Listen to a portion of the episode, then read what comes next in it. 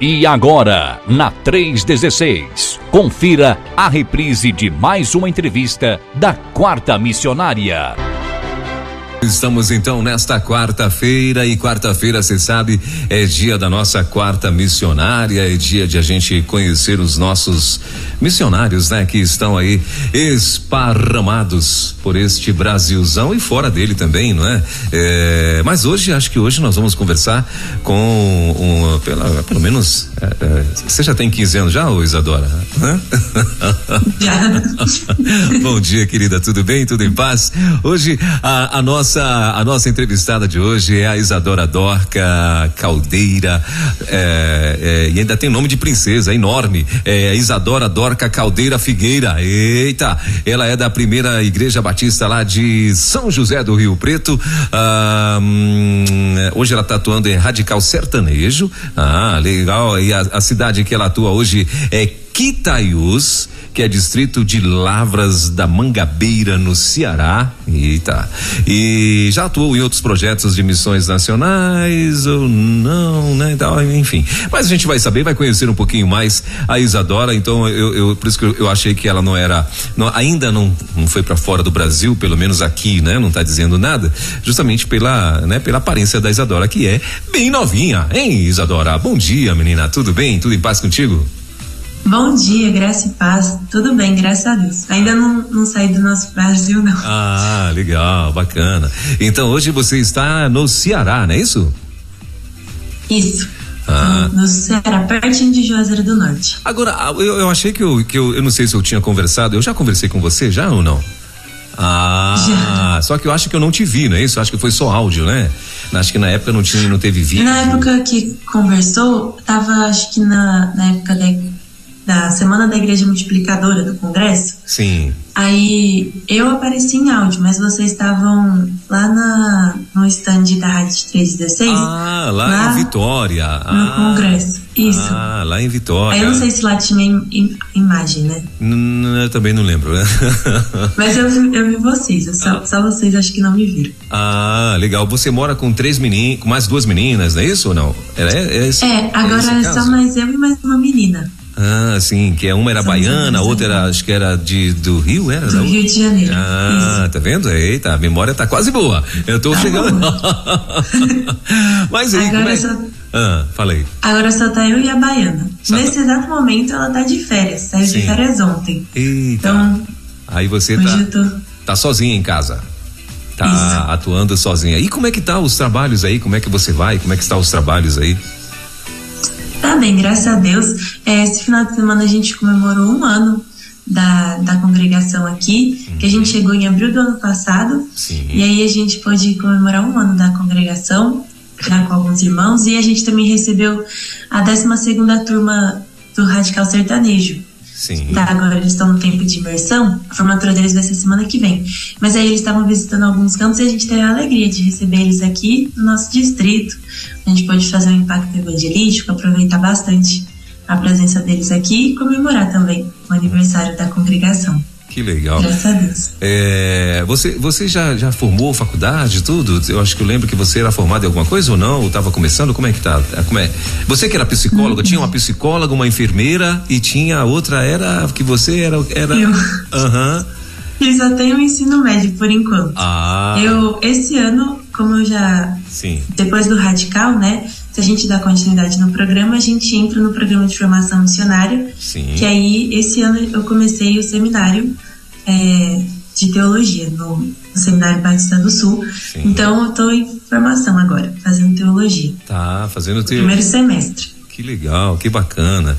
Ah, e, ah, e você eu queria que você eh, trouxesse, que acho que essa parte aí eu não lembro, Isadora. É, como é que foi o teu chamado, hein? Como é que você foi eh, parar aí em Quitaiús, né? É, por que missionária, né? Porque, assim, eu acredito que é uma pergunta que você deve eh, ouvir muito das pessoas, não é? Porque a gente está vendo uma moça nova, bonita, né? E, e, e aí, o, o, que que a sociedade normalmente, quando vê exatamente essa, né, essas características. Ah, é, o, o, sonho é da sociedade, né? Então, ah, vai, vai ser uma médica, vai ser advogada, vai ser uma engenheira, vai ser isso. Não. Aí que você fala, não, eu sou serva do Senhor, eu sou missionária. E fica todo mundo assim, ah, mas como assim? Como missionária?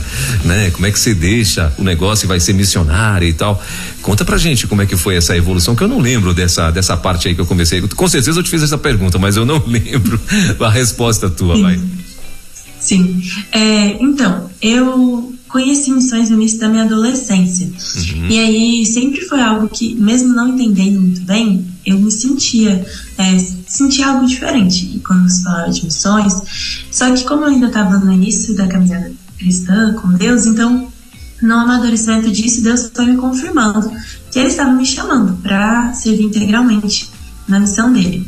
E aí, é, no início, no entanto, eu até pensava que eu tinha um desejo muito grande de fazer missões, mas eu pensava que eu precisava ter uma formação excepcional, assim, já ter pelo menos feito teologia, ter alguma faculdade que ia contribuir, e, e de fato isso é muito bom. Mas eu achava que eu precisava fazer tudo isso antes de ir para o campo. Uhum. Mas, é, e aí foi bem naquela época final do ensino médio que a gente tem que decidir o que, que vai fazer agora, fazer a vida, faculdade ou não. E aí eu decidi por fim que eu ia é, estudar para poder prestar pedagogia. Que eu uhum. pensei que seria uma faculdade que era uma área que me interessava e que seria útil para o campo também. Uhum. Mas Deus tinha outros planos, né? E de, de, algumas maneiras ele me confirmou que esses não eram os planos dele para minha vida nesse momento, né? Naquele momento. Eu conhecia já o programa Radical, mas era não era tanto. Aí foi nessa época também que eu comecei a pesquisar mais sobre. É, pesquisei um pouco sobre missionários que estavam no Radical e tudo. E aí isso foi me confirmando e aí é, eu fiz a minha inscrição para o programa Radical. Cheguei até a prestar prova, porque eu ia fazer vestibular para fazer uma faculdade de pedagogia pública estadual da meu, que tinha na minha cidade. Uhum. É, cheguei até a prestar a prova, mas é, não, dei, não terminei, porque eu senti no meu coração que não era mais aquilo que eu queria fazer, não naquele momento. Uhum. E aí foi quando é, eu me inscrevi no programa Radical e, de fato, era o que é, hoje eu entendo que era a vontade de Deus por completo, porque eu me sinto feliz, realizada e cumprindo a vontade de Deus para minha vida. Desejo ainda, já como eu disse, esse ano a gente começou, né, a estudar no seminário teologia e estou muito feliz, muito animada. Ainda está no começo, nos primeiros nos primeiros meses, mas é uma alegria poder já estar fazendo essa faculdade e desejo depois. Hoje eu vejo que eu posso estar servindo no campo e ainda assim está aprendendo e planejo futuramente fazer uma faculdade para agregar mais. Uhum. Só que eu tô falando isso porque é muito interessante, porque na minha mentalidade eu achava que eu precisava vir pronta. Só que a gente é tão inocente porque até acho que aqueles que se sentem prontos pro campo, como que Deus é ensina. Coisa, né? É, como que a gente aprende muito com o nosso Deus. E se for olhar para a Isadora de um ano atrás e a Isadora que eu sou hoje, eu imaginava que eu ia aprender muitas coisas, mas eu não imaginava que eu ia crescer tanto e aprender tanto com o nosso Deus. Então, eu, eu me sinto feliz é, e, e me sinto alegre por poder ter dito sim no momento certo. Eu acredito que se eu tivesse fazendo a faculdade, não sei como seria, mas talvez eu não estaria tão feliz, tão realizada como estou hoje. Sei que longe da minha família, Pude revê-los recentemente, que eu fui de férias também, mas mesmo assim, a saudade, mesmo sendo presente, essa volta fez com que confirmasse que, apesar de tudo, apesar da saudade, e apesar de estar longe, Deus tem cuidado de mim e Ele tem me usado aqui. Então eu creio que essa é a vontade dele para minha vida nesse momento. Me sinto muito feliz de poder estar servindo o Senhor aqui em Quitaius, no projeto de plantação da igreja daqui. E Glória a Deus por isso, né? Ô Isadora, eu quero dizer para você que você é uma inspiração, viu? Deus te abençoe, que Deus continue uh, te dando graça, sabedoria para inspirar outros jovens, não é? Porque, hum. na boa, uh, na, no, no, no, no, tempo que nós estamos vivendo hoje, né? Nesse tempo louco que estamos vivendo hoje, uh, de fato você é uma exceção, né? Sabemos que como você glória a Deus, tem muitos outros jovens que estão aí espalhados pelo Brasil e tal, mas vocês são exceção, né? São exceções, é porque assim, ah, hoje o que o mundo oferece, né, para os jovens principalmente, meu Deus do céu, né? Ah, a gente vê aí muitos jovens correndo risco só o fato de entrar para uma faculdade. O cara, às vezes o garoto tá ali, uh, ele cresceu no evangelho, né? Tá ali, tá indo para a igreja e tal. Aí de repente ele entrou numa faculdade e ele não conseguiu influenciar e pelo contrário, está sendo influenciado, né? E aí virou a cabecinha e tal, e o cara foi verteu para outras coisas, né? A gente vê aí tantos de, de filhos de pastores uh, uh, com as suas cabecinhas todas né, afastadas mesmo do evangelho e tal. Então, assim, quero dizer para você que você é uma inspiração, né? É, tomara Deus que muitos uh, jovens estejam ouvindo a, a, a, rede nesse momento. Né? E, e aí me conta, e os teus pais? Né? Como é que, quando você disse assim, olha, eu tô indo bem ali no Ceará, morar lá um tempo e volto. de, de, de São José do Rio Preto pro Ceará, o que? Uns 3 mil km aí ou não? Da, por aí mesmo. Por aí, né? Ah, então, ah, aí quando você disse para eles isso, que ia bem ali no Ceará passar uma temporada lá e tal, o que que eles disseram? Vou junto também. é, sim. De fato, aproveitando a sua fala, infelizmente, né? Muitos jovens hoje têm buscado coisas que são vãs passageiras, né? Sim. Mas a gente tem esperança, né? Não só meu testemunho, mas eu creio que eu tenho visto, né? Não conheço pessoalmente, mas tenho visto muitos jovens é, participando dos programas radicais. Sim, a gente vê sim. eles aparecendo, é uma alegria, eu fico muito feliz. Não consigo acompanhar tudo, queria eu poder ouvir todos os testemunhos, mas me alegra muito saber que é, tem jovens que têm se despertado e que têm visto que o que realmente vale a pena é estar servindo ao Senhor e, e dar a nossa força, né? Da nossa juventude na obra do Senhor. Os meus pais é, eu, eu conheci o programa Radical antes de ter 18 anos. E como eu sempre foi algo que eu comentei com, com minha mãe, o desejo que eu tinha de é, servir ao Senhor no campo missionário. Então, eles já tinham um certo conhecimento, não foi algo que foi pego desprevenido. Ah, meus amigos mais próximos e tudo mais. Só que quando eu falei do programa radical que eu tinha vontade mesmo, foi um, não foi um sim assim logo de cara porque ainda eu vim para cá com 18 anos, né? E aí eu apresentei para eles antes dos 18. Então eles falavam: espera, espera um pouco, você ainda é muito nova, nem tem a idade ainda para ir. É, talvez seja bom esperar uns anos para você ver se é isso mesmo. Só que aí, de fato, quando eu já tinha 18 anos e abriu as inscrições e eu senti muito forte no meu coração de fazer minha inscrição, aí eu fui mesmo para oração e para o convencimento, né, de apresentar para eles como é que era, que era algo tranquilo, né, seguro, porque de fato é, não, o programa não, não era tão conhecido assim, então eles não sabiam como é que seria. E aí eu fui explicar para eles como é que era tudo, é, onde eu estaria, o que eu iria fazer, e aí eu acredito que Deus é, fez com que eles compreendessem. Minha mãe, ela me apoiou desde o início, e aí é meu pai que ficou um pouco assim, né? Porque eu sou a filha mais velha, só tenho um irmão mais novo, adolescente ainda. Então, só somos em dois. E aí, a, a filha mais velha sempre é mais querida, assim, cuidada pelo pai e tudo mais, super protegida. Então, meu pai ficou um pouco assim, não deixou assim tão facilmente. Mas ele foi vendo que, de fato, essa era a vontade do meu coração. Minha mãe também foi mostrando para ele que eu estava feliz tá, estar tomando essa decisão e eles, eles foram compreendendo e aceitando. Minha família foi aceitando, aceitando dia após dia. E também é interessante que no começo, quando eles me ligavam eu já estava aqui, eles viam como é que estava a minha expressão, como é que eu estava, as coisas que eu contava. Então eles viam que não foi algo que estava sendo ruim para mim. Eles já teve vezes até deles comentarem como que eu estava com um muito feliz.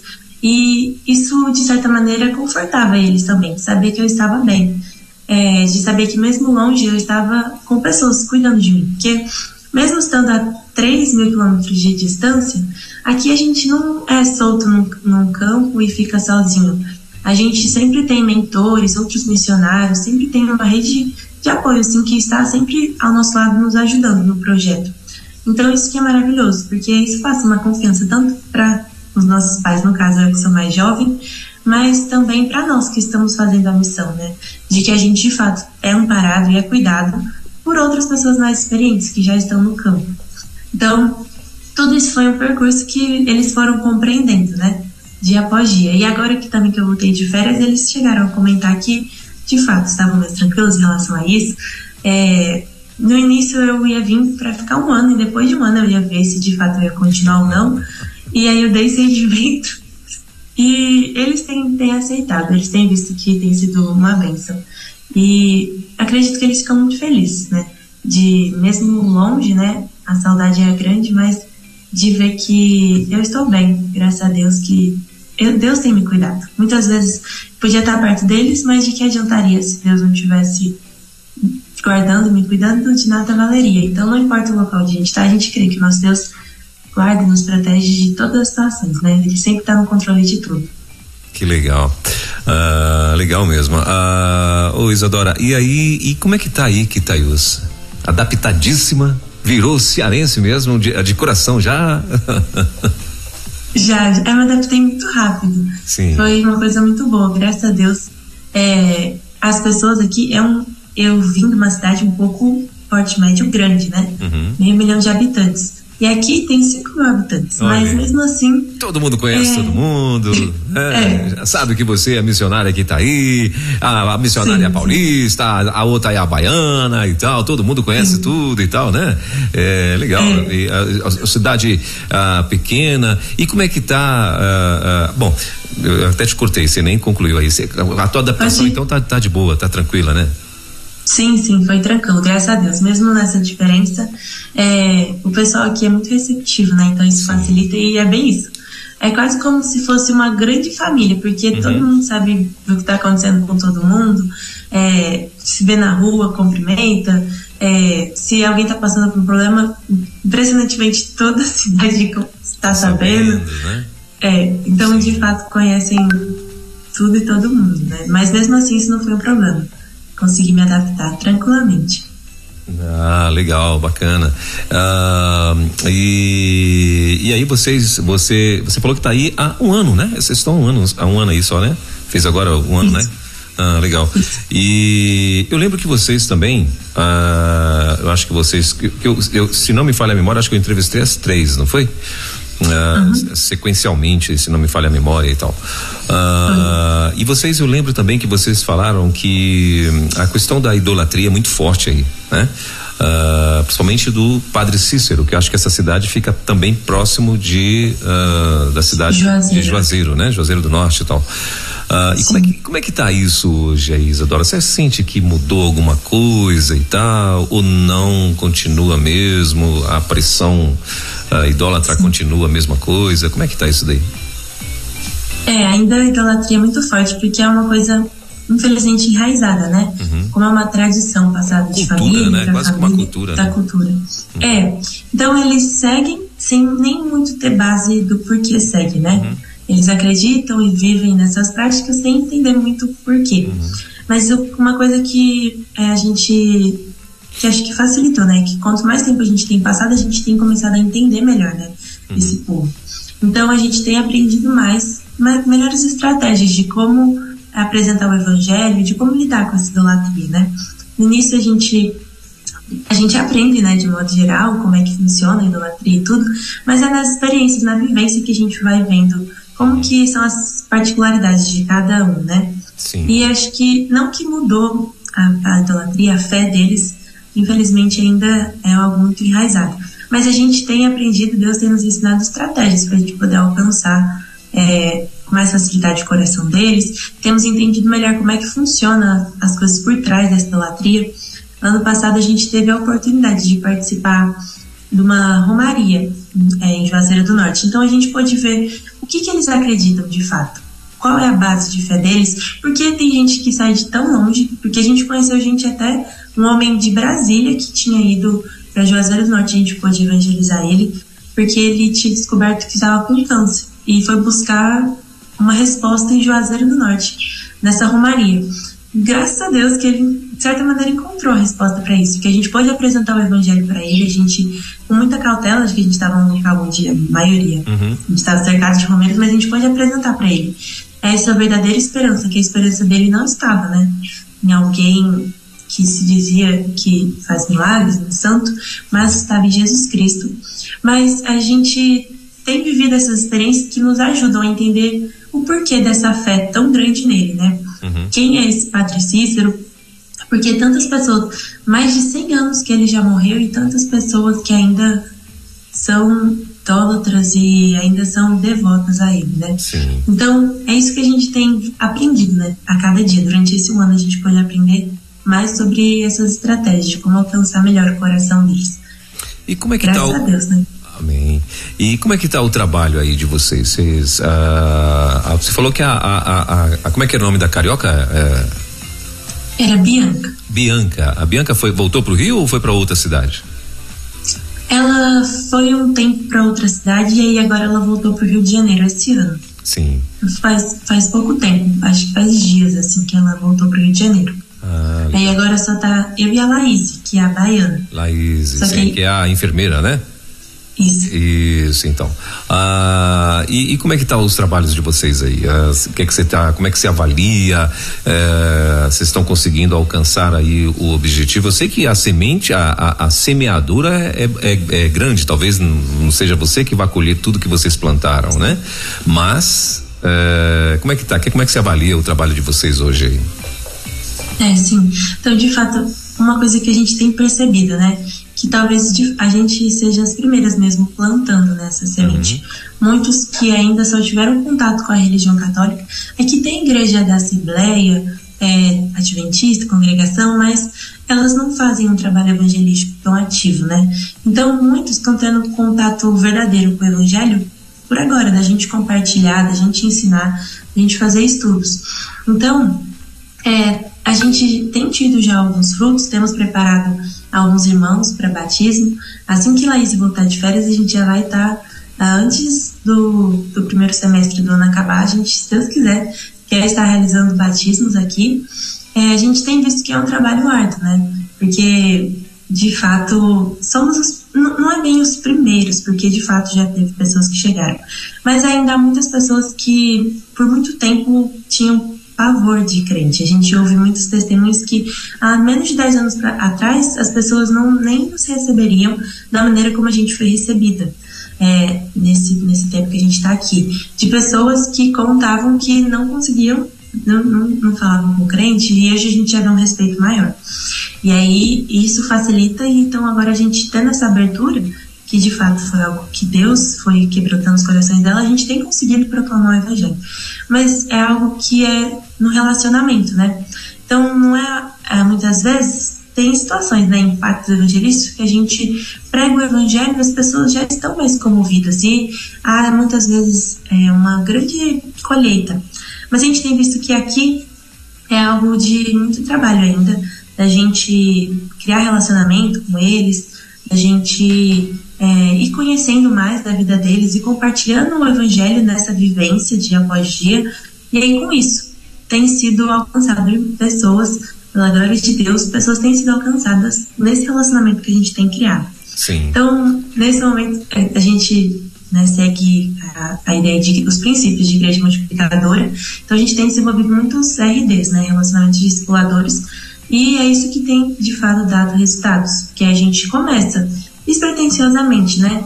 É, fazendo um, um, contato, indo na casa deles, conversando, ouvindo as histórias. Uhum. E com o tempo a gente vai apresentando o evangelho, a gente, se a gente já vê um quebrantamento, a gente tá, faz, faz estudos e com isso a gente vê que aí sim a gente consegue colher os frutos. Vocês... Mas é algo que, que é aos poucos. Sim. Pode. Vocês, vocês têm uh, essas pessoas vocês estão direcionando para onde? Assim, uh, você já tem um lugar de reunião? Vocês estão já se reunindo no fim de semana em algum lugar com essas pessoas e tal? Uh, como é que está esse nesse nesse ponto aí? Sim. Como é que vocês estão fazendo? Então, a igreja ela acontece na garagem da nossa casa. Sim. A casa que é lugar para a gente ficar, ela tem uma garagem bem grande. Não é muito típica aqui das casas da região, né? Uhum. Geralmente a casa, a porta já dá para rua. Mas essa a nossa casa, graças a Deus, tem uma garagem bem grande. Então, uhum. a gente tem realizado durante todo esse ano os cultos na garagem da nossa casa. Na coberta, tem um bom espaço. E E aí, durante esse ano, a gente é, tem realizado. Assim que a gente chegou, a gente já começou a ter cultos de domingo. E aí já acontecia, é, tinha, tem uma igreja, é uma igreja batista de Lavras, que é da cidade, né? A gente é o distrito dessa cidade. É, o, o líder que está lá à frente, ele vinha cada é, vinha toda semana fazer cultos e estudo com dois irmãos uhum. que são daqui de Quitaiús e nem sempre dava para ir para lá, para as igrejas aqui, batistas aqui perto. E aí a gente deu continuidade nesses cultos de quinta-feira, que geralmente são cultos mais, cultos mais evangelísticos, que a gente dá prioridade para fazer na rua. Alguns acontecem aqui na nossa casa, mas é mais para fazer em cultos de rua de quinta-feira. A gente deu continuidade nesses cultos e a gente começou a fazer o culto de domingo de manhã e a escola bíblica, que acontece também na garagem, e o culto de adoração à noite. E a gente também começou um PGMI, de início com os irmãos que já estavam, né, esses dois. O primeiro PGM foi esses dois irmãos e nós três. E aí, com o tempo, foi se achegando mais pessoas. Então, a gente tem. Começou os trabalhos desde o início, né? É, mas a gente tem orado, porque é, nosso desejo é que futuramente, né, a gente entende que uma plantação de igreja tem que, a gente deseja deixar tudo certinho, a plantação concluída com o local. Por enquanto, graças a Deus, a gente tem esse local que é a garagem da nossa casa, mas a gente tem orado para que Deus possa nos mostrar outro local mais para frente para a gente poder estar no tempo certo, né? É, vendo de construir ou, ou alugar, para a gente poder estar realizando os cultos. Mas só o fato da gente ter, já desde o início, esse local tem sido uma benção, né? A gente poder, sempre quando vai se reunir, convidar as pessoas, né? Tem um ponto. É, as pessoas aqui, a gente recebeu a Operação Jesus Transforma em julho, uhum. aqui, aqui no nosso distrito. E aí a gente foi abençoado com os missionários que vieram. Eles é, ofertaram uma faixa que a gente pode colocar na frente na garagem, né? Tudo certinho. Então as pessoas aqui da, da cidade já sabem também onde acontece a igreja batista, né? Então isso também facilita. Muitos passam na frente e veem que ali há, há uma igreja acontecendo, mesmo que não no, nos, nos formatos certinhos, assim, né? De templo e tudo, mas é, já é um ponto de referência. Isso, de fato, já aproveitando a minha fala, até para contar uma experiência de que ter essa identificação ajuda muito. E também, né, a gente teve duas experiências marcantes de que a gente sempre anda, né, ah, pela cidade, fazendo as visitas, sempre é, apoiando as pessoas. E a gente é conhecido pelas pessoas, que elas nos veem. Infelizmente não dá pra gente conhecer todo mundo porque é muita pessoa para conhecer, mas eles nos conhecem, né? Sempre nos vêm passando. E já teve duas situações de duas mulheres que bateram na nossa porta é, pedindo oração. A gente via que elas estavam de fato sem esperança e a gente viu que foi Deus quem as direcionou até aqui e foi o fato da gente poder ter, eles conhecerem né, onde se reúne, eles puderam bater na nossa casa e a gente pôde orar com elas, apresentar um pouco da, dessa palavra de esperança. E isso tem sido também uma forma como Deus tem é, abençoar as pessoas daqui, né? Graças a Deus, é, isso tem, tem acontecido. Muito bem. Uh, ô Isadora, e, e assim, uh, eu acho que eu lembro que eu fiz uma pergunta para vocês a respeito do que a gente vê que o Nordeste, pelo fato da, da de haver né, muita idolatria e tal. Uh, alguns missionários que a gente já conversou, acho que eu, eu devo ter perguntado isso para vocês. Uh, eles diziam que, ou eles dizem, né, que quando é, é, eles chegam, ou, quando eles costumam chegar nas cidades e tal, uh, principalmente cidades pequenas, que é o caso aí, que é um distrito, na verdade, né? Uh, tem ali os Uh, os líderes religiosos da cidade, né, e tal. E inclusive já teve até casos aqui de alguém dizer que, na verdade, eles tiveram mais dificuldade com líderes religiosos cristãos evangélicos do que com cristãos uh, católicos, né, e tal. E em alguns casos, claro. Mas uh, hoje, como é que está isso daí? Eu não sei, acho que vocês na época tinham falado que, que acho que havia uma, alguma, alguma liderança nesse sentido aí e tal. Uh, como é que está isso? Você acha que continua uh, e tem esse líder ainda, né? Isso ainda é forte aí? Como é que está essa história? Sim. Então, a gente sempre tratou com muito respeito, né? Tanto os aqueles os líderes e a, os membros né, das igrejas evangélicas e católicas. E a gente assim a vista de todo mundo também foi tratada sempre com muito respeito. Mas é, em questão de perseguição e tudo a gente não sofreu tanto do, do líder católico do padre porque era um padre jovem que tinha chegado a fazer pouco tempo então ele era mais tranquilo. Mas a gente percebeu principalmente na Operação Jesus Transforma, que foi o grande impacto que teve, né? A Operação Jesus Transforma aconteceu três meses depois que a gente chegou aqui. Então, a gente não tinha ainda conseguido. É, a gente conhecia o distrito, mas é, receber 20 pessoas num distrito tão pequeno foi algo que todo mundo ficou sabendo. E eram 20 pessoas que de manhã, de tarde, de noite estavam proclamando o evangelho, né? Que são os amarelinhos, como eles conhecem, né? Então, é, eles foram em muitas casas e abordaram muitas pessoas que eram muito próximas dos líderes católicos. E aí a gente viu que a igreja não veio atacar diretamente, mas teve pessoas que a gente evangelizou, que a gente estava fazendo estudo, pessoas que é, a gente via de fato que eles estavam entendendo que não era a religião que salvava, que a esperança delas não podia estar na religião, nessa tradição, mas que eles precisavam crer somente em Jesus Cristo. A gente estava vendo é, eles entendendo isso. Só que, infelizmente, teve casos da Igreja Católica, os líderes, né, uhum. é, irem fazer visitas e bater na porta deles e, e aí a gente depois, no outro dia, ir lá novamente para o próximo estudo e eles não quiseram nos receber. Teve alguns casos assim no Jesus Transforma, depois de Jesus Transforma também. Então a gente vê que eles não nos, nos atacam, não nos perseguem diretamente, assim, mas eles vão por trás ali, né? A gente vai lá, faz o trabalho, conversa e aí eles vão depois, faz a visita. Eu não sei o que, que eles dizem, o que, que eles falam, mas quando a gente volta de novo na casa daquela pessoa, ela já não quer mais, infelizmente. Mas a gente também teve uma experiência recentemente que alegrou muito o nosso coração. Teve, tem um senhor que ele tem estado conosco, participando dos cultos. A gente sabe que a, a filha dele, muito católica, é, ele também, muito católico, né? Mas ele começou a participar dos PGMs, é, que, do PGM que estava acontecendo, a convite da neta dele. O Jesus Transforma também ele chegou a participar de alguns cultos, né? Depois deu uma passada, e aí ele voltou a participar do, do PGM. É, que a neta dele, ela é, é frequenta, né? É membro da nossa igreja.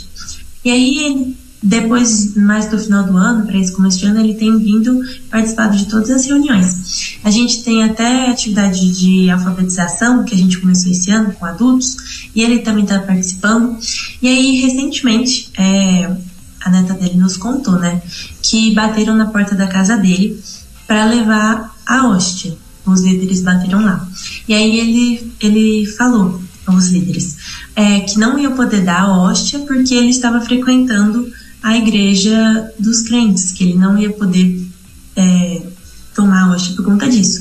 Aí ele disse: Não tem problema, não precisa me dar a hóstia, eu, eu não vou abandonar, eu vou continuar indo nessa igreja, não tem problema, se vocês não querem me dar a hóstia, tudo bem.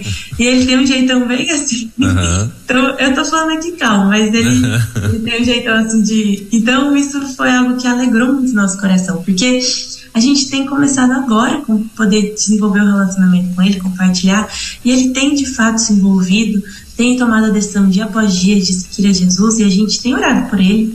É, e ele viu já um senhor, que muitas vezes são aqueles mais difíceis por estar tão ligado na tradição, ele conseguiu, quando a Igreja Católica foi à casa dele, ele não se rendeu a, a, a talvez o convencimento desses líderes, e ele falou: Não, eu vou seguir a, a, Jesus e vou continuar indo naquela igreja, que é lá que eu tenho aprendido.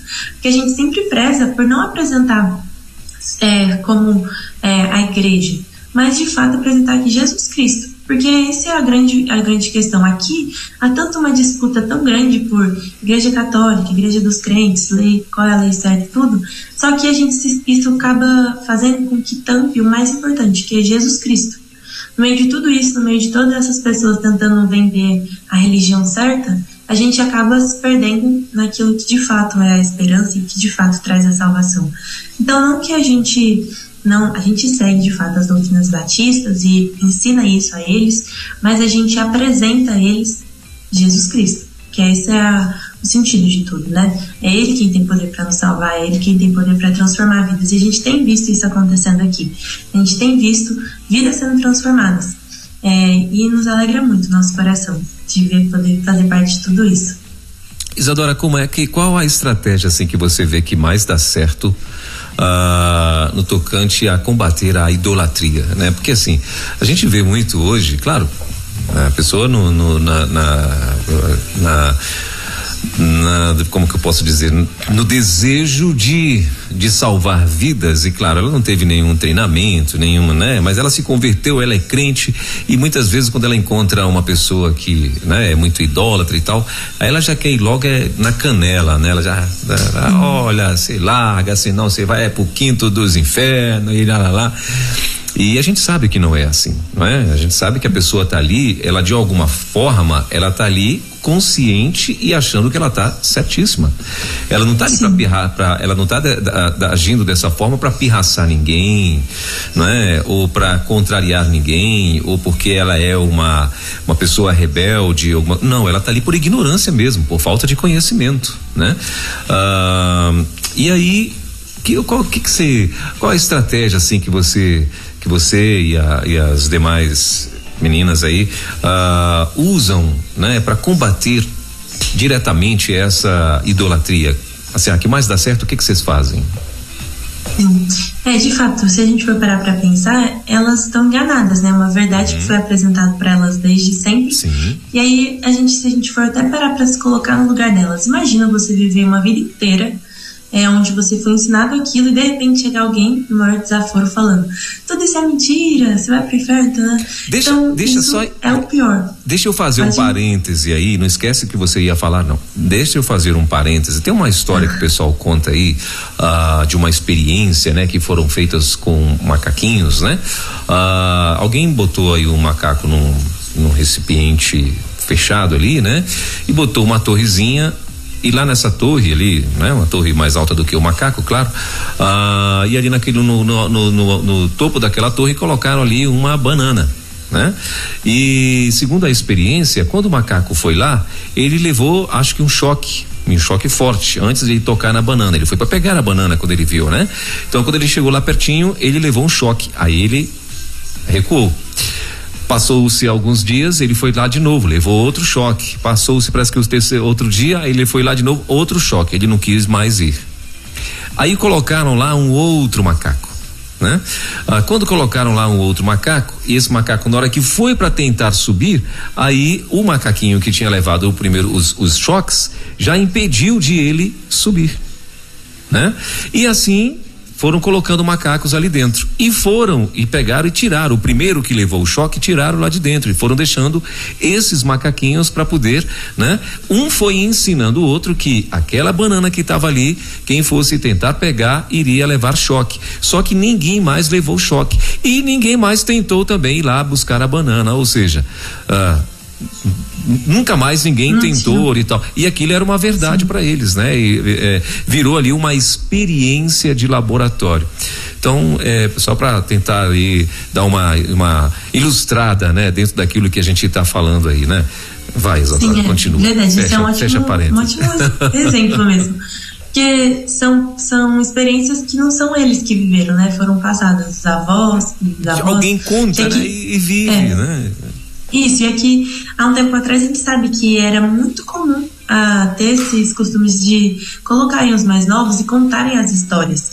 Então, vários senhores que a gente vai evangelizar, a gente já, principalmente de sítio, a gente chega para contar alguma, alguma passagem da Bíblia para introduzir o evangelho, e aí eles já contam, ah, porque meu avô contou que São Pedro andou por essas terras com Jesus. aí tem essas histórias que trazem eles creem, né? Bíblicos, eles falam isso até é, mesmo com uma certa convicção, se, né? Sim, que trazem princípios bíblicos, princípios que de fato estão na Bíblia, mas que não são bíblicos, não, não são histórias verdadeiras, né? São histórias inventadas.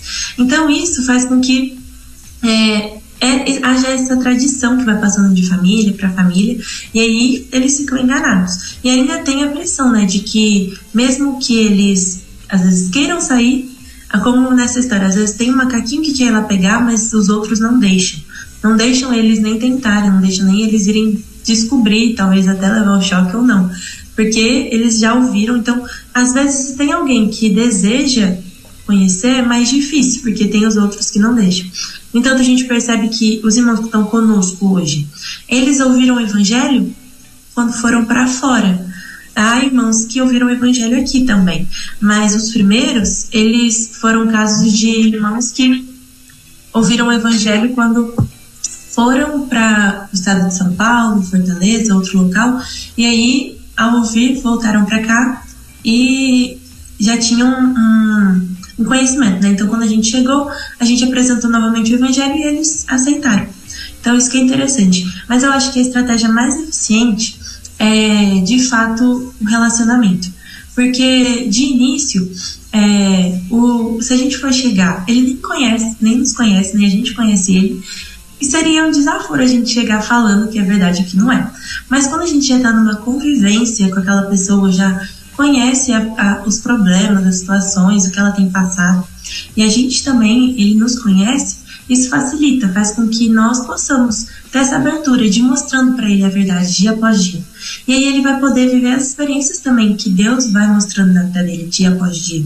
Porque a gente crê, a gente ensina, né? E, é, eles irem também buscando a Deus cada dia. Então essas coisas vão fazer com que o Espírito Santo vá trabalhando e convencendo eles, né? Que a gente de fato não tem poder de convencer, mas a gente pode apresentar da melhor maneira para eles, para que o Espírito Santo possa convencê-los.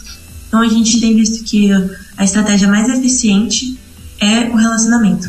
É muito importante. Eu valorizo muito as, os impactos evangelísticos, como Operação Jesus Transforma, como esse que a gente fez nesse final de semana com esses radicais. Mas é, a gente precisa entender que muitas vezes eles não vão é, dar, é, pegar os frutos já naquele momento, mas eles vão abrir portas para que a gente possa ir lá, o missionário depois ir lá e criar relacionamentos. Então, na Operação Jesus Transforma, a gente pôde, depois que os missionários foram embora, é, continuar o relacionamento que eles criaram com muitas pessoas. Então, isso faz vai fazendo com que eles vá dia após dia conhecendo. E a gente também pôde, é, na, nesse impacto que teve, conhecer mais pessoas que é, também tiveram essa abertura e que agora a gente vai poder desenvolver esse relacionamento com eles para ir apresentando o evangelho e mostrando para eles que a idolatria é algo que não não é da vontade de Deus, mesmo que muitas vezes a igreja tenta com um jogo de palavras, com outras explicações, mostrar que não há nada de errado em adorar e orar para esses santos, rezar para esses santos, a gente vai mostrando após dia que nosso Deus é poderoso e só no relacionamento a gente vai conseguir mostrar que de fato quem é poderoso é Jesus Cristo e é Ele quem pode salvar e transformar nossas vidas, né? Sim. Uh, então, alguém disse é, também. Que... Só, licença rapidão, que eu cheguei a comentar com eu, eu posso sair só dois minutinhos só pra abrir o portão? Pode. Eu tava esperando uma pessoa só pra vir buscar umas coisas. Ah, pode, claro. Eu tô sozinha em casa. Ah, aí, não, tranquilo, é... vai lá, vai lá, vai lá. Vai ser rapidão. Ao aí vivo, ao vivo. Ao vivo é assim, vai lá, vai lá, corre lá.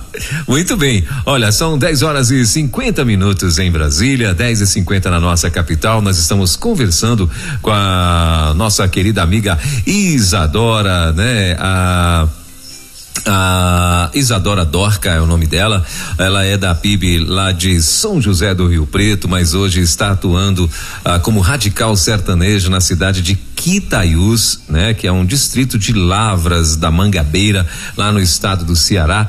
Então a gente está uh, nessa quarta-feira conversando com ela, ela que já está há um ano lá em, em Quitaiús, né? Eles estão ali trabalhando uh, lá em Quitaiús e ela está contando pra gente as suas experiências, né? Ela já falou aqui pra gente uh, como é que ela chegou ali, como é que foi o chamado e tal. E agora, nesse momento, ela estava falando pra gente a, a estratégia, né? Quais as estratégias que eles usam, principalmente para combater, né? A idolatria. É, como é que elas fazem para poder entrar numa família, né? Onde é, uma coisa que ela me falou na última entrevista que a gente teve, né? Antes dessa aqui, claro, ah, é, todas elas, né? As três meninas que moravam nessa casa e as três missionárias, elas falaram que quase todas as casas que elas entram, eh, tem ali, né, tradicionalmente, um uma estátua, né, do Padre Cícero, de uma estátua, e normalmente são estátuas grandes, estátuas de um metro, né, às vezes até maior. E então assim, e como entrar, né, dizendo que aquilo ali é uma é, é, é algo que que eles foram enganados, que eles foram, né, uh, de alguma forma é, é, enfim, como que eles vão fazer para poder entrar nesta casa sem afrontar essas pessoas, né? Então ela estava falando aqui pra gente que seria através de eh, de relacionamento, não é, com esses com essas pessoas, com esses moradores e por aí vai. Bom, uh, Isadora, aí agora eu queria, nós já estamos a 10 horas e 52 minutos, deu certo? Resolveu lá? Conseguiu? Era outra coisa, eles ainda ah, não chegaram, mas tudo bem.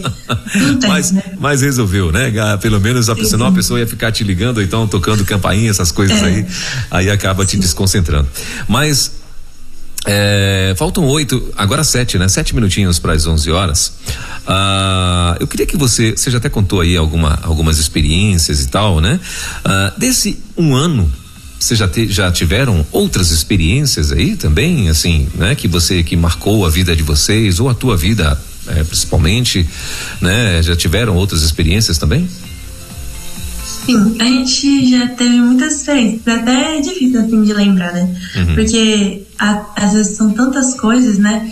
E aí quando a gente às vezes para para olhar algumas fotos antigas e tudo, a gente vai trazendo a memória. Sim. Experiências que a gente teve em evangelismos, se for parar para pensar, eu pude já participar da carreta, numa, num tempo que ela passou por aqui, e lá é, as minhas as meninas que estavam comigo estavam servindo e eu pude participar do evangelismo que acontece.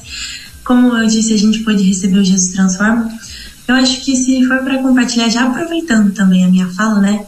A gente sabe que novamente vai estar acontecendo a Operação Jesus Transforma em julho, mas eu acredito que essa operação foi uma experiência muito incrível, assim que a gente tinha chegado fazia três meses no campo, e aí a gente foi desafiada a receber é, 20 missionários voluntários, né?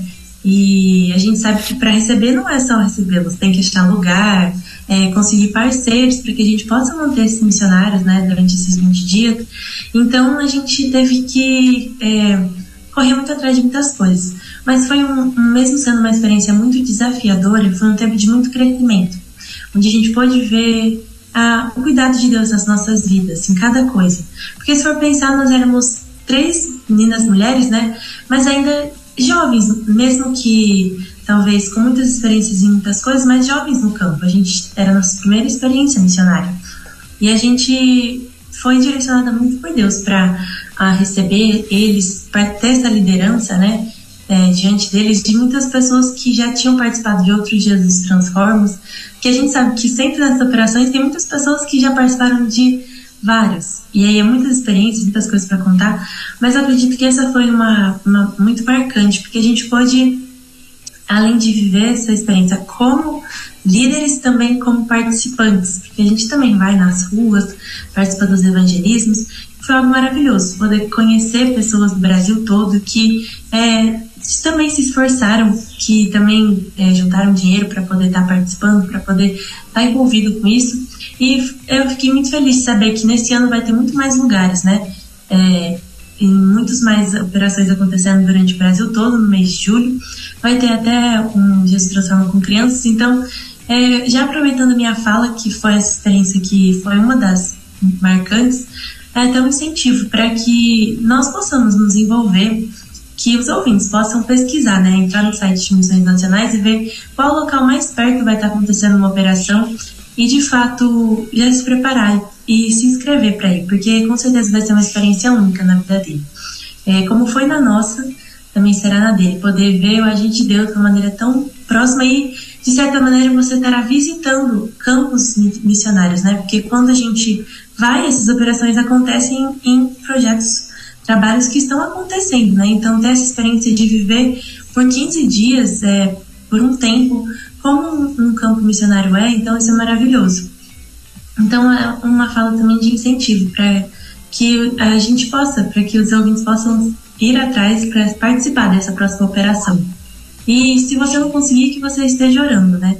Porque de fato isso só pode acontecer pela graça de Deus. Porque hoje é, foi até engraçado que depois que passou tudo, né? Aí a gente vai conversar, ver como é que foi as coisas, e a gente para e olha e fala, é, só foi pela graça de Deus. Porque se fosse depender de mim e das meninas, ou qualquer outro missionário que recebeu esses 20 voluntários no campo, nada disso aconteceria. É só pela graça de Deus mesmo, o cuidado dele direcionando cada coisa. E não só o físico, assim, material, mas também o espiritual, o cuidado, a proteção dele. Então, isso é maravilhoso. E você não pode ficar fora dessa, né? Eu, você tá me ouvindo falar, mas Deus deseja que você viva isso, né? Legal. Então, envolva. É, em julho, hein? Imperdível. Então, assim, ó, um desafio para você, somente para os jovens, né? É, então, vai lá. Eu tenho certeza que, assim, o que é legal, né, Isadora, é que ah, normalmente a pessoa que tem um chamado missionário, ela tem, ela tá na dúvida, né? Aí ela vai, ela tá aqui, né? Porque começa algumas, não são todas. Tem umas que pula no rio mesmo e vai embora. Ah, agora tem outras que não, né? Fica ali no trampolim, né? Como é que é? Eu vou ou não vou? Aí começa a pensar, né? Poxa, mas minha carreira, minha mãe, meu pai, né? Ah, minha, minha vida profissional, minha, né? Ah, meu, meu ministério lá na igreja, ah, minha, né? E tal. Aí o cara começa a pensar, pensar, pensar tal. E fica ali naquela dúvida e antes de pular no rio, né? E, mas o bacana é que quando dentro dessa dúvida ele embarca, por exemplo, para uma né, para uma experiência dessa daí, uh, aí a, a, a, mosquinha do, como diz o pastor Fernando Brandão, a mosquinha do sangue M positivo, né? Acerta mesmo a veia, aí já era, meu, aí já foi. É, então assim, se você está na dúvida, vai para uma experiência que aí você vai tirar a tua dúvida. Se, você, se esse vai ser o teu chamado, se você acha que esse é o teu chamado mesmo, né? Ah, pelo menos assim, externo, de repente você também é um missionário onde você está, onde você nasceu, você pode ser, pode, vai ver que o teu, teu missionário, o teu chamado também pode ser esse, né? Mas ah, se você tem algum medo, algum receio de e sabe que o teu chamado é fora da tua cidade, é até mesmo num, numa outra região, como é o caso aí da Isadora, da Isadora que saiu de um clima de São Paulo que é totalmente diferente, né? Que eu acho que lá tem as quatro estações, aí no Ceará tem duas, é chovendo, é, é, e sol, é chovendo, chuva e sol, porém temperatura nunca lá é. abaixo dos, muito raro abaixo dos 20, né, Isadora? Então, é, e aí, mas só que quando você chega às experiências e tal, uma coisa que eu lembro que vocês falaram, Isadora, a respeito da comida. Como é que é isso daí? Você já acostumou mesmo? Já tá mandando ver mesmo aí na, na, na, comida cearense? Porque a comida deles, assim, é mais é mais puxada do que a, a paulista acha que é mais é. tranquila, né? E tal. A, a, a cearense já é mais puxada, né? Fala a verdade.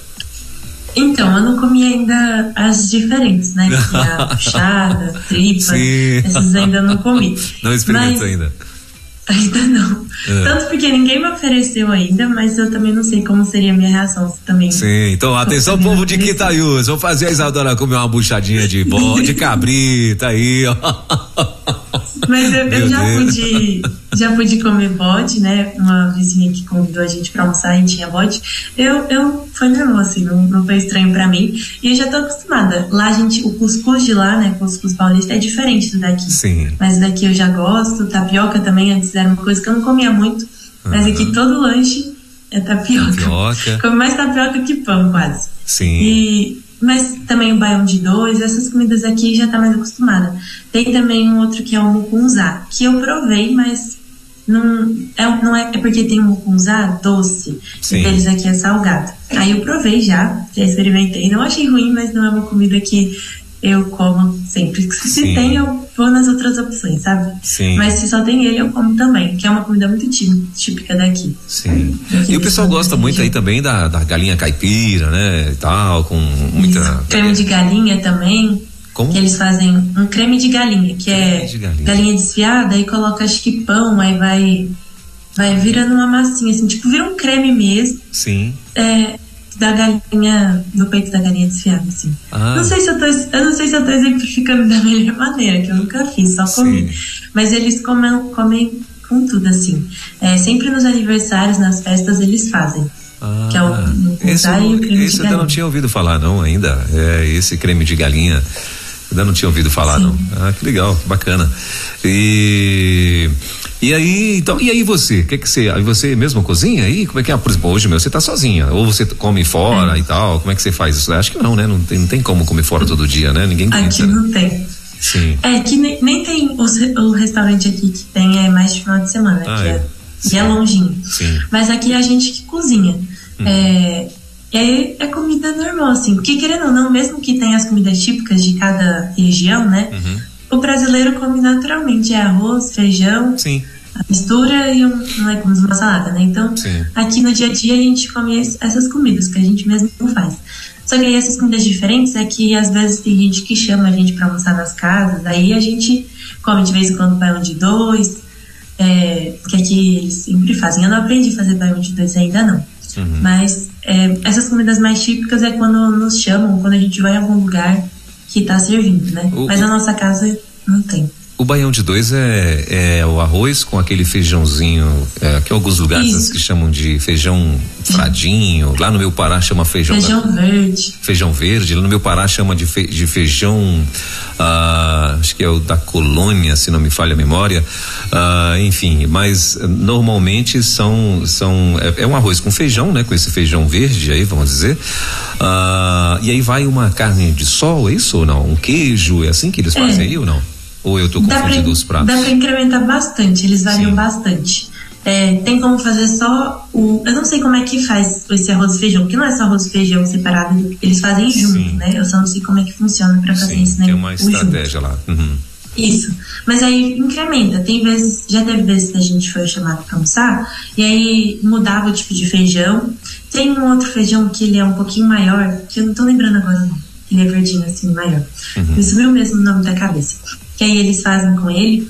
É, também tem o cremoso, que às vezes eles colocam leite, queijo, nata. Eita. Tem o normal. Aí muda os acompanhamentos. Linguiça, é, carne de sol, um ovo frito, bacon, vai mudando isso. Então, o básico é o arroz e feijão. Só que aí eles vão incrementando e fazendo as variações, né? Que legal. Do, do mesmo prato.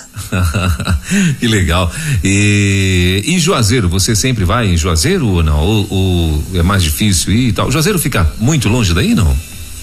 Não, é 63 quilômetros. É Sim. duas, duas topics de distância. Ah, mas tem, a a, gente, tem as topiques. É. né? Sim. a gente pega uma topic para Caririaçu, que é a cidade mais perto, e de Caririaçu para Juazeiro.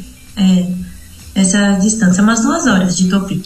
A gente vai, é, a gente consegue comprar tudo que precisa aqui, é, Sim. mais coisas muito específicas que é lá. Mas a, a gente não vai, dificilmente a gente vai lá só para comprar alguma coisa. Como lá tá a igreja mãe, que a nossa igreja mãe é a igreja do pastor Washington, que ele é quem também coordena o programa de radical e tudo. Então sempre quando tem algum evento, a gente vai para lá para participar na igreja. Tem treinamentos também, a gente sempre quando tem a gente participa, já que é próximo a gente aproveita, né? Mas aí quando a gente já vai para lá, a gente já aproveita para ir um pouco mais cedo e fazer o que precisa fazer por lá. Mas dificilmente a gente vai sempre, sempre. Às vezes dá, tem meses que a gente fica um tempo sem ir, tem vezes que a gente tem que ir mais de uma vez no mês. Bom, esse mês, esse próximo final de semana eu vou estar lá porque vai ser a formatura da 12 turma dos radicais, o comissionamento, a formatura não. Eles estão no tempo de imersão e agora eles vão ser enviados, né? Então a gente vai estar indo lá para prestigiar o comissionamento deles, que é aqui pertinho. E aí no final do mês também vai ter um curso, então sempre quando tem essas coisas a gente tá por lá. É, mas não é algo que é sempre assim, né? Varia de acordo com os eventos. Tem gente que acha, o Isadora, que é, que a, a vida do missionário, né, é, é dor e sofrimento, né? Meu Deus, o cara vai. Não vou dizer que em alguns lugares pode até ser, né? É. Que, né? Que a- às vezes o cara vai para lugar bem, bem ruim mesmo, Longe, e, sim. ah, longe às vezes ah, ainda tem a questão da perseguição, né? Por exemplo, esses países, ah, principalmente os países aí da, da, da- das janelas, né? 10, 40 lá e tal, são os países onde os missionários de fato têm que estar lá escondidos e tal. Mas mesmo assim, pelo menos os que eu conversei já aqui da, da Junta de Missões Mundiais, eles falam assim, claro que você não pode estar botando uma camisa dizendo que você é missi- missionário, né? Mas eles te respeitam como uma pessoa estrangeira e como um cristão, né? Porque eles sabem que quem não é de lá é crist... normalmente que é de outro país, principalmente aqui do, do Ocidente, né? É, sabe que são cristãos, né? Então, ah, mas tem gente que acha que generaliza, né? Que todo missionário é, é, uma vida de muita dor e muito sofrimento e, e, tal, né? E, por exemplo, então assim, de novo, para você que tem é, que tem esse chamado, olha só, a Isadora, né? Precisa se falar sua idade não, Isadora, mas assim, ela deve ter no máximo que você já tem 20, sim ou não? Faço 20 esse ano. olha aí, tá vendo? Então não tem nem 20 aninhos ainda, né? E tá ali, resolveu uh, uh, partir, né? Pra, pra, pra de, decidiu e a gente vê assim que não tem tristeza na Isadora. Ela está todo o tempo com ar de riso, né? E a gente percebe que é uma felicidade espontânea, tranquila, né? Não é nada, uh, não, ó, você vai estar tá aqui aparecendo na, na, na câmera, você vai estar tá aqui falando na rádio e tal, então por favor, não vai fazer carinha de triste não, né? Porque uma pessoa frustrada ela não Sim. consegue, uh, não consegue não esconder, não é, Isadora? Sim. Então assim, então você que de repente vai para uma experiência dessa. vai ter aí em julho agora aí vai ter uma experiência maravilhosa, né? Vai, uh, aproveita, vai lá para para para a região do Cariri. É, a região do Cariri aí, não é? é, é para Juazeiro do Norte, vai lá conhecer o nosso querido pastorzão Washington, vai lá, conhece essa feira aí, conhece os missionários que estão, conheça lá os missionários que estão ali, você vai ver, meu irmão, você vai apaixonar, eu tenho certeza, né? E Deus vai, vai transformar aí os teus pensamentos e a tua vida em nome de Jesus. Ô Isadora, eu quero muito, querida, agradecer mais uma vez esse bate-papo. Você tem mais alguma coisa que você gostaria de acrescentar nesse bate-papo da gente aqui? Não, eu só queria agradecer. Sim. De fato, é, não tem como. A gente tem os desafios no campo, a gente Sim. não é sempre se entende as dificuldades, mas a gente crê, né, e a gente tem a alegria que Cristo nos dá. Então, isso que é maravilhoso. Não fique com medo né, depois. Muitas vezes a gente quer ter controle de tudo, uhum. preocupado se a gente vai ter o sustento, se a gente vai ter o amparo, e a gente vai ter, porque quando Deus nos chama, Ele também cuida, prepara é, e nos cuida daquilo que a gente precisa. Ele nos conhece muito mais do que nós mesmos. Então, às vezes a gente pensa que precisa de algo, mas nosso Deus sabe de fato do que, do que a gente precisa, né? Dentro, então, Isadora, rapidinho, dentro dessa tua experiência, dentro dessa tua fala que você acabou de dizer aí, uh, você já teve alguma experiência de provisão de algo que você pensou, desejou, precisou e de repente isso bateu na tua porta? Isso já aconteceu contigo? Se não aconteceu, eu creio que vai acontecer ainda, né? Porque uh, normalmente acontece com as pessoas que estão apenas envolvidas na obra de Deus. Agora imagina, eu fico pensando, imagina para um missionário. Eu vejo muitos missionários contando esse tipo de testemunho, né?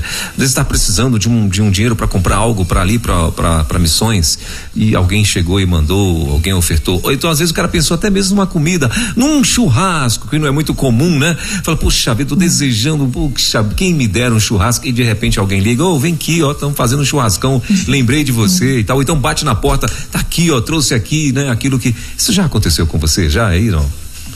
Já. É, de fato, Deus nos surpreende. Já aconteceu nos casos mais simples, uhum. como alguém, a gente teve uma experiência, né? Assim que a gente chegou, que a gente estava aqui em casa no domingo à tarde, tudo é fechado. E aí a gente só comentou, nossa, como seria bom agora um pastelzinho, uma coxinha. E aí tinha uma irmã da igreja de Lavras, que ela tem uma família aqui, e eles tinham feito isso na, na tarde ali, na Olha família, naquele domingo eles tinham feito isso. E aí não deu nem meia hora, nem dez minutos depois, ela bateu no nosso portão um saquinho, com pastel e, e coxinha. Olha e só. também já teve necessidades maiores que Deus Sim. supriu. É, aqui no campo, no primeiro ano não precisa tanto, mas como eu decidi continuar, é, eu comecei a fazer o seminário. E aí é tudo EAD. Então é muito, muito difícil estudar é, fazer uma faculdade, tudo pelo celular, os arquivos, ler, ver vídeo, tudo. E aí eu, era uma, algo que eu estava orando para Deus, confiando, né, que no tempo certo ele ia estar tá provendo. E ele me abençoou com, com uma. Eu pude ir de férias agora para minha casa e eu fui compartilhar as experiências. E Deus usou pessoas para que ofertassem e eu pude comprar um notebook. Eu estou podendo estudar. Legal. E de fato, foi, foi algo no tempo certo. E foi da, da provisão de Deus. Eu vejo que se eu posso ter um notebook hoje, não é pela, pelo meu mérito, ou porque eu merecia, ou porque eu consegui. Mas foi Deus quem me deu e eu glorifico a Ele por isso. Porque tem sido tão útil, ainda mais nesses dias que eu estou aqui sozinha. A Laís tem notebook, mas como que eu ia estudar se ela vai estudar também lá na casa dela? Então, Deus proveu no tempo certo aquilo que eu precisava, tanto das maneiras mais simples, com coisas que a gente pensa que nem vai precisar, quanto também de maneiras mais é, específicas e Deus ele cuida de muitas outras maneiras. Tem muitas outras experiências que a gente pode contar e relatar de coisas e não só físicas, né? Mas é, a gente vê muito também questão da saudade. A gente sente saudade. Tem Sim. dias que a saudade bate mais forte. Mas é, eu até comento, não sei se esse é o termo certo, mas é uma saudade que não dói tanto. Já teve vezes tem aquelas saudades que chega a doer, assim. Mas é uma saudade que quando vem, a gente também sente o cuidado de Deus, a paz dele. Uhum. É, e aí, não que a gente não sinta, mas a gente também confia que Deus tem cuidado de nós e dos nossos familiares que estão longe. Então a gente confia nele. Então, de fato, Deus cuida de tudo. E a gente só precisa confiar. E eu agradeço a Deus por essa oportunidade que Ele tem me dado de servir aqui na obra dele. Nesse momento eu estou servindo aqui, mas eu creio que Ele vai me levar para onde Ele desejar e estou à disposição de fazer isso. E posso dizer que essa é a, a minha vontade, que todos nós possamos entender. Deus muitas vezes não quer nos tirar da nossa casa. Às vezes ele quer nos usar onde a gente está, só que a gente quer tanto ter controle da nossa vida e do que a gente está fazendo que a gente não deixa ele nos usar. Então, que essas palavras, que essas experiências possam tocar no coração dos ouvintes e, de fato, que possam despertar para que eles possam fazer oração, de falar, Deus, me usa da maneira que você desejar e que você permita viver essas experiências incríveis. A gente, às vezes, ouve muitas experiências de muitas pessoas e pergunta por que não vivo essas experiências também. Mas muitas vezes é porque a gente não deixa Deus agir no nosso meio, a cuidar de nós, de fato mostrar o Deus poderoso, zeloso que Ele é, né? O nosso Deus é um Deus pessoal, um Deus zeloso que deseja cuidar de nós. Então, eu agradeço por esse momento, por poder ter compartilhado novamente aqui na, na Rede 316 como é que tem sido. Peço que vocês estejam orando é, pelo campo de Quitaiús, pela igreja de Quitaiús, que a gente é, possa continuar firme nos trabalhos do Senhor, que pessoas possam se render ao verdadeiro Deus que salva, que é Jesus Cristo, somente Ele, e que ore também pela minha vida, pela vida da Laís e pela vida de tantos outros missionários. Sim. Que não é só nós, é muitos missionários que têm feito esse trabalho, e essa oração é algo importantíssimo. Muitas vezes a gente, você não, não pode ver isso, mas a sua oração chega até nós aqui no, no cuidado de Deus com as nossas vidas. Então continue orando, não só por nós, mas por todos os missionários que estão espalhados no Brasil e no mundo, e para que Deus possa enviar mais pessoas, né? Porque de fato, a obra do Senhor sempre será maior do que a gente julga suportar. E glória a Deus por isso. Sim. Que a gente possa continuar orando para que Deus nos mande mais trabalhadores, que mais pessoas possam se envolver é, na obra do Senhor e esse é o sentido da nossa vida, né? Fazer a vontade do nosso Deus. Como é que é o nome então, do Muito te... obrigada. Como é que é o nome dos seus pais, ô Isadora? É, Renato e Vanessa. Renato e Vanessa. Vanessa. Ah, Vanessa, sim. Isso. Eles estão ouvindo a gente agora, nesse momento? Você sabe? Eu, eu acredito que minha mãe esteja. Ah, ok. O pai tá, deve estar tá trabalhando, né, e tal. Ah, muito bem, a nossa querida irmã Vanessa. Oi, irmã Vanessa, Deus abençoe, querida. Parabéns, viu? Parabéns pela sua filha, parabéns aí pela, pela família. Que Deus continue abençoando a senhora também, viu? Em nome de Jesus. E é uma, com certeza, é alguém admirável também, a nossa querida irmã Vanessa. Que Deus abençoe. Ela já conhece, ela já veio aí já não na tua cidade, na, na em Quitaiús? Ainda não? Ainda não. Ainda não. E pl planos, projetos para eles virem para aí, não? Para dar uma conhecer e tal? É.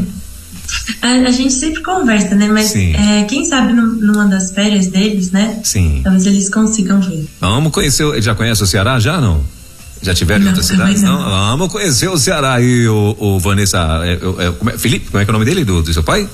Renato. Renato, ô oh, Renatão, vamos conhecer aí o Ceará, né? Então, aí aproveita, vai lá em, em, Juazeiro do Norte, que é bacana, é bem diferente, né? Uma cidade é, é, bacana. Eu já tive oportunidade, só que eu passei muito tempo atrás, né? Quando era da tua idade, viu, o, o Isadora? Então, eu passei aí em Juazeiro do Norte, mas passei de carro, de passagem mesmo e tal. Então, já tem aí já uns dois anos isso. Mas deixa pra lá. É, então, então, Isadora, e os planos da Isadora? Adora? Quais são agora? Depois eu, que. Eu, sim, eu desejo continuar, né? Como eu disse, já estou dando seguimento, né, fazendo seminário, desejo concluir seminário e continuar no projeto de plantação. E nosso desejo é que até 2026, né, que vai concluir os quatro anos, a gente possa é, ter a igreja aqui de Quitaiús, independente, montada, né? Você quer continuar e, aí em Quitaiús, então? Isso, para concluir o projeto. A gente veio, Sim. deu início, a gente deseja concluir, Quer deixar a igreja, a igreja construída, firme, amém. Pronto, isso, com os irmãos firmes e com os princípios da igreja multiplicadora é, sendo ah, vividos, né? Sim. A gente deseja que possa ser, mesmo num lugar pequeno, que ela possa ser uma igreja que multiplica outras igrejas, né? Então a gente tem orado e tem é, sendo, estamos sendo guiadas por Deus para poder cumprir esse, esse projeto. Sonhas ir para outro lugar fora do Brasil ou outro lugar do Nordeste mesmo? O que, que, que, que, que você pensa assim quando está numa de repente numa num, num relaxamento e tal que você pensa e trabalhar em outros lugares? O que que você pensa? Sim, então, eu nunca pensei em sair do, do Brasil. Sim. É, eu sempre desejei ficar mais por aqui. Ainda não, não, não penso em nenhuma cidade específica, mas eu coloco minha vida à disposição do Senhor, né? Amém. né? Para que Ele possa me levar onde precisar. Eu não conhecia Quitaiúça um ano atrás, eu nem sabia que lugar era esse, e Ele me trouxe até aqui e tem me usado aqui. E, e que Ele possa continuar me levando para onde Ele desejar, para que eu possa ser usada por Ele, para anunciar o Evangelho para onde ele desejar. E os alvos de orações para Quitaiús? O que é que você pede? O que é que você lembra? Sim, eu peço para que orem, né, pela, pela plantação da igreja aqui em Quitaiús, orem pelos moradores de Quitaiús para que Deus possa quebrantar o coração deles, possa livrar eles dessa raiz idólatra, Amém. que eles possam ser livres da religiosidade e que eles possam, de fato, entender que eles precisam crer no verdadeiro Jesus e somente nele que essa é a parte importante, o somente, só Jesus Cristo, que esse é o mais difícil, né?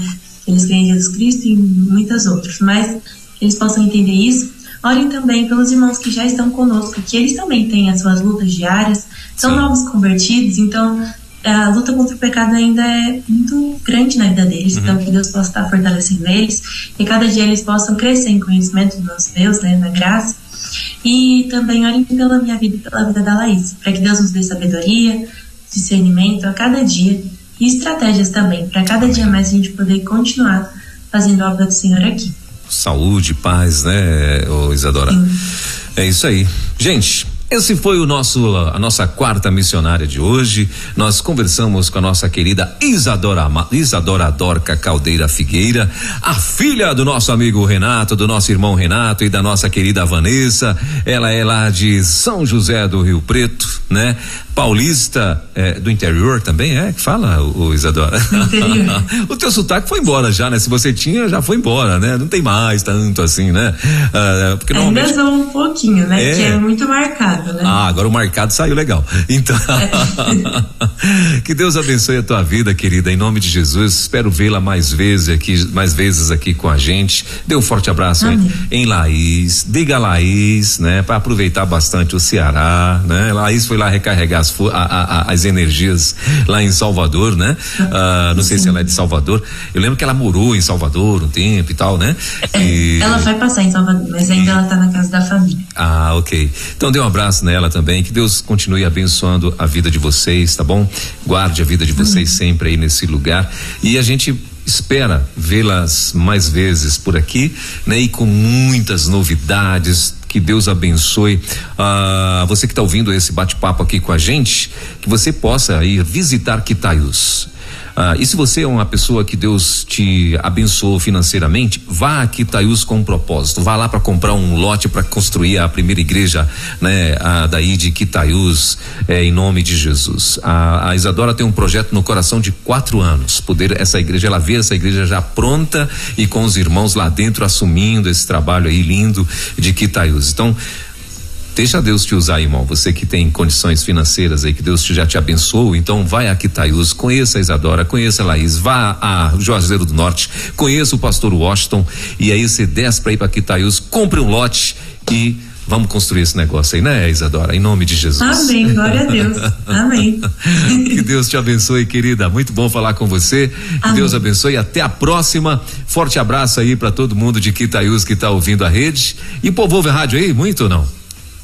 Ouve bastante rádio. Ah, legal. A gente até é, tem os adesivinhos da rede que a gente Sim. ganhou no Just Transforma que a gente às vezes entrega Ah. pro povo aqui gosta. Sempre tá com o radinho ligado. E a internet aí é boa, hein, Isadora? Apesar da cidade ser pequenininha É. e tal, tô vendo aí que você em momento nenhum a internet falhou, travou, você aí também e tal. Internet aí é boa, né? Que legal, que bacana.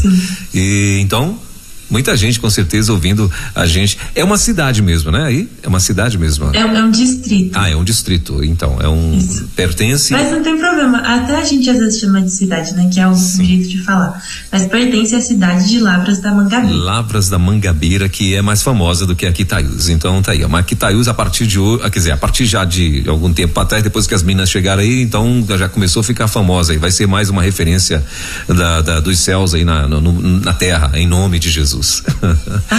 Isadora, obrigado, querida. Deus te abençoe e até a próxima, então, tá bom? Amém. Deus abençoe. Muito obrigada. Valeu. Bom, boa, bom resto de semana pra você. Valeu. Tchau, tchau. Igualmente. Valeu. Você acabou de ouvir mais uma sensacional reprise da Quarta Missionária aqui na Rede 316.